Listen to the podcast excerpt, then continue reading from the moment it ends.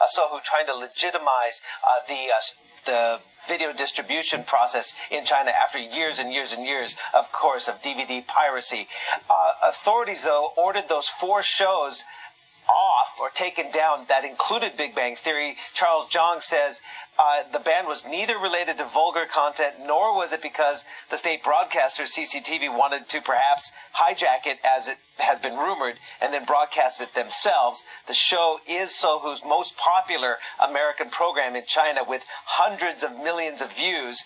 Zhang would not reveal the reason, saying, I would never be able to guess. So we need to leave it to speculation. But he does say the show will likely be back up online in China within weeks or months. Now, this case, Rish, is seen as a litmus test of how regulators will regulate the exploding streaming business in China going forward as it threatens traditional broadcasters who are, of course, owned by the state and censored by its propaganda czars. Here is part two of my exclusive interview with Charles Zhang, the chairman, CEO, and founder of Sohu. Younger generation in China, you know, they they uh, spend more, much more time on video. Uh, many of them they don't turn on TV. Do you fear though that the regulations that control movie rights and also free to air television, the censorship issues, are going to all of a sudden suffocate what you're doing? Eventually, then this is the first step in further control of streaming content? Uh, I don't think so. Probably there will be a lot of uh, complaints or uh, the you know um, from the TV stations uh, station heads and uh, worrying about the new media is taking their you know taking their lunch and are they? Yeah, of course they they're all very paranoid. I mean, all the TV stations are very you know worried. The state owns those state broadcasters. So are they protecting them right now?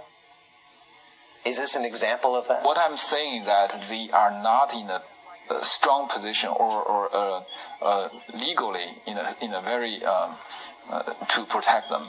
But it's probably they have some connections. They're the law know, too. like, the problem. No 30 years ago, 30 years ago, they definitely will protect them.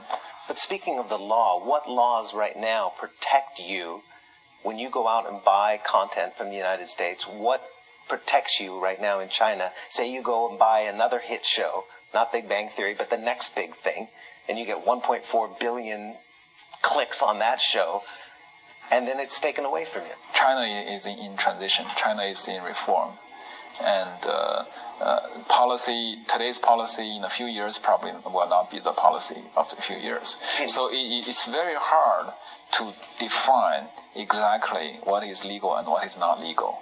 Uh, because uh, it's a shifting and changing policy, it's in reform, and uh, so it's hard to define exactly illegal or not legal.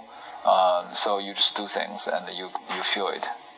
You say this is a one-off episode, but will there be major consequences of this move? If if I tell you that we, if I part you know fought piracy, and then uh, suddenly the p- policy changed, and then all the American TV shows are taken down then I'll be very, very sad. I'll be, you know, very upset. But not, we're not. I mean, we fight piracy, and uh, we uh, we get American TV shows into China when the policy is still very vague and uh, you know there's gray, uh, and uh, the government still allow us to do it, and then we do it, and until today, you know, we're still enjoying and do, still doing it. So look at how far we've been came along. So I'm satisfied. Can a private company like yours help re but not rewrite, write the rules for the internet and streaming? Um, I think, uh, uh, in, in, in a sense, in another way, we are writing the rule.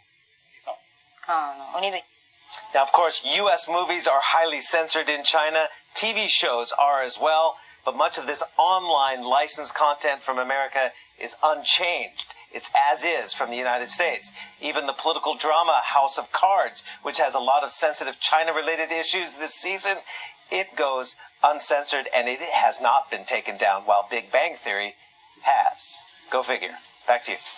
Okay. Steve, thanks for that. Uh, Steve Engle there, our China correspondent. Up next, it's a